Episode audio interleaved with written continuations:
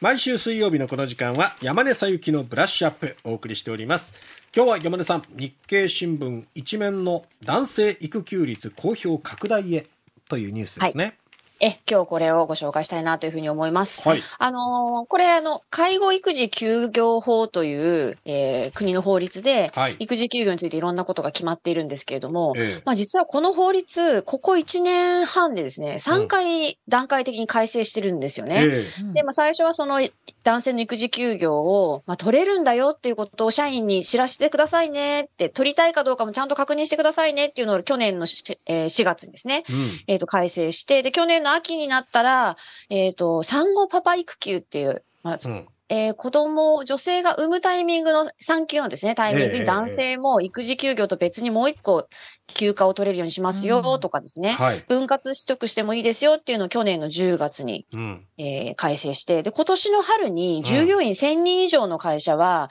従業員の育休取得情報、状況を毎年公表しなければならないっていう改正をしたばっかりなんですよ。えー、従業員1000人って言うと結構大きい会社ですよね。そうですね。はい。で、今日の日経のですね、朝の朝刊のですね、えっ、ー、と、ニュースは、これを300人に広げるっていう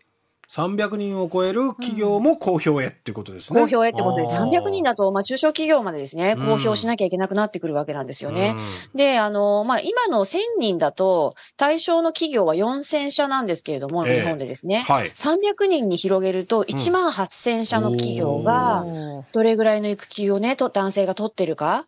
公表しなければいけないよっていう、まあ、義務化のですね、ルールなんですね。で、これを来年の4月に、まあ、早ければやりたいと。えー、来年のですね、かえっ、ー、と、国会に介護育児介護休業法の改正案を提出して改正したいと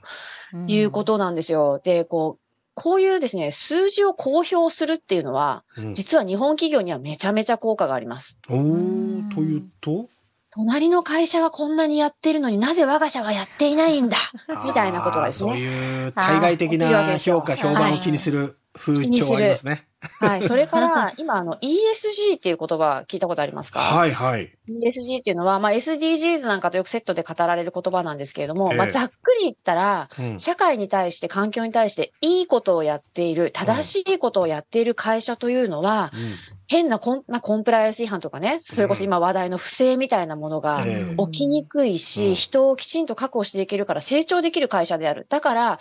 投資家がいい会社に投資するっていうのをですね、まあ ESG、うん、ESG 投資って言うんですよ。はい。で、この育児休業を取っている会社の数字が公表されるっていうことは、うん、制度が整っていて、従業員にとって非常にいい会社だよねっていうことがこの数字で見えちゃうので、これが直結でお金を借りれるかどうか、投資してもらえるかどうかっていうのに、つながっちゃうねと。なね、なので企業にとってみると、やっぱり公表義務っていうのは結構大きな影響があります。はい。で、まあ、日本のですね、この育児関連、まあ、介護とか育児とかの制度っていうのは、実はそのユネスコがやった調査だと、制度の出来栄えとしてはもう世界一位なんですよ。めちゃくちゃ充実してる。そうところがどっこい。うん、使われない。うん。うん。まあ、国はですね、2025年までに男性の育児休暇、まあ、育休の取得率50%、うん、2030年までに85%っていう目標を掲げてるんですけれども、えまあ、現状一番新しい統計の数字で21年度、これ14%切ってるんですよね。うんいや、まだまだです。ほど遠いですね。ほど遠いですね。で、この制度のランキングでは、日本よりも下にいる国々でも、例えばノルウェーだったら70%超えてるよとか、もうフランスだったらですね、3年前から育児取得、はい、育休取得は義務化されてます。男性も必ず取ろうね。義務化されてるんですね。義務化。女性が育児や家事を担うっていう役割分担じゃなくって、うん、男性も女性もみんなで社会で子供を育てて、そして少子高齢化、少子化に応えていこうよ。働きやすい社会にしていこうよっていうのが、うん、まあ今やっぱり成熟している先進国が考えていることなんですよね。ちなみにですよ、はい、あの、育休取得率、ええ13%以上の会社のことを、うん、まあちょっとこれ厚労省の可愛らしい呼び名で、プラチナクルミン認定企業って言うんですけど。あの、プラチナはよくわかるんですけど、クルミンって何ですか？クルミン。くるみんって、あの、なんか、おくるみにくるまれた赤ちゃんみたいな、ゆるキャラみたいな、キャラクターみたいなのがあってですね。で、その、育休取りやすくて、子育てしやすい企業みたいなものにですね、マークがついたりするんですけども、このですね、認定企業の割合っていうのを都道府県別で出してるランキングがあってですね、実は福岡県めっちゃ低いんですよ。えー、47都道府県中？都道府県で？38位。うわ !38 位うわなんかね、日本のジェンダーギャップ指数みたいな。入ってんですよ。ね、低いの、これが。うわはい。決して九州がみんな低いわけじゃないですよ。大分県が8位だったり。はい。1位は実は徳島県なんですよね。だから大都市がすごくいいとか、九州が総じて低いとかそういうことじゃないんですよ。ですね。はい。意識の違いですかね。意識の違いですかね。やっぱり企業が、ね、経営者がどういうふうに考えてるかっていうところがやっぱり大きいんだろうなって思うんですけれどもね。ちょっと最初にあの、これ企業にとってはものすごくいろいろメリットもあるし、社会的なメリットもあるんですけど、はい、あの、聞いてらっしゃる方々の中には、いや、そうは言ったって金が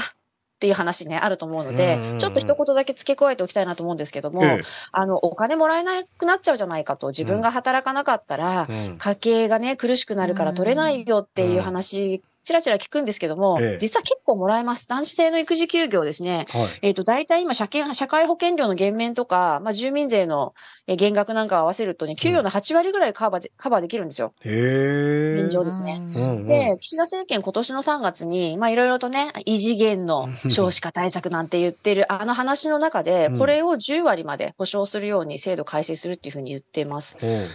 うん、女性も含めて、だから、産後、すぐに子供が生まれて、うん、奥さん一番大変な時に男性がお仕事休んでも、給料はちゃんと保証されますよって、だからちゃんと支えながら一緒に頑張ってねっていうことなんですよね。うん、ね。あの、一人目の子供を産んだ時に男性が育休を取ると、二、人目が生まれやすくなる。っていう統計なんかもあります。なので少子高齢化のですね、ええ、あのー効果には、やっぱりこう、一、うん、人で家事、育児を全部やるんじゃなくて、夫婦揃って、そうですね。お父さんお母さん揃ってやるっていうのが、実はすごく効果があるっていうのは、これはもう、あの、統計データもあると。うん、それと、あの、もう一つですね、えっ、ー、と、これ、一個ちょっと効果がすごい重要だなと思うのがですね、産後うつの予防っていうのがあるみたいなんですよ。はい。私はちょっと出産経験がないので、リアリティはあんまりないんですけれども、うん出産したお母さんの10%から15%が産後うつを発症するって言われてるんですね。で、産後1年未満に死亡した女性の死因の1位は実は自殺なんだそうなんですよ。そうで、やっぱり出産後2週間から1ヶ月ぐらいの間が産後うつのピークって言われてるので、うん、このタイミング、まあ国は給与をね、男性の給与を100%保証するっていう方針を出しているので、うん、この時期、しっかりお休み取ってサポートすると、うん、こういうね、あの悲しい結末みたいなものを回避することもできるよって。うん。ね、社会的にもすごく意義深い。で、あの、やっぱり企業にとってはですよ、めちゃくちゃやった方がいいんですよ、これ。よくね、あの、仕事を休んだら誰が代わりやるんだ。そうそうそうそう、カバーどうするとか、ね、誰かに迷惑かけるんじゃないかとか。かけるんじゃないかとか。思いますよね。もうね、そんな小さいこと言ってる時代じゃない。すいません。と言いたい、声を大にして。うん、まず、こういう制度が整っていて、男性が育休が取れるっていうことは、どんなメリットがあるかっていうと、うんええ、若い従業員の子たちに、いい会社だな、この会社で働き続けよう。うん離職率が下がります。それから、あ、こういう会社だったら、私も働きやすいかもしれない。優秀な若い子どんどん入ってきます。うん、まず、この先の人手不足を考えたときに、うん、人を確保できる。なるほどね。それからもちろんお金も入ってきます。ESG の話でお金、うん、ね、あの、い。い会社にお金が集まる。はい、それからもう一つ、そのさっきの人がうん、俺の代わり誰がやるんだよって話ありますけど、えええ、そんな俺がやらなきゃいけない仕事みたいな俗人的な仕事のやり方を変えていく。うん、それから、こうやって休みをみんなが取りやすくするためにどうすればいいのかって言って、業務の無駄をこのタイミングに見直していく。うん、